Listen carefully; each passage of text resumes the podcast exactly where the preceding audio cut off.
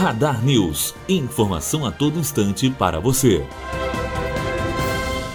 Advogado Victor Travancas, coordenador de captação de recursos da Prefeitura do Rio, afirma que nenhum hospital de rede municipal conta com sistema de combate a incêndio desde 2003. Em uma tentativa de reverter esse quadro, o advogado enviou um ofício à bancada dos deputados federais do Rio, em Brasília, solicitando a destinação de 46 milhões de reais em verbas de emendas parlamentares para implantar os sistemas. O pedido, no entanto, foi negado. No documento estão listadas das 22 unidades de saúde que necessitam de obras para a implementação do sistema, incluindo o Hospital Municipal Lourenço Jorge, na Barra, cujo complexo foi atingido por um incêndio de grandes proporções nesse sábado. Bianca Oliveira, aluno do terceiro ano de jornalismo, direto para a Rádio Unifor.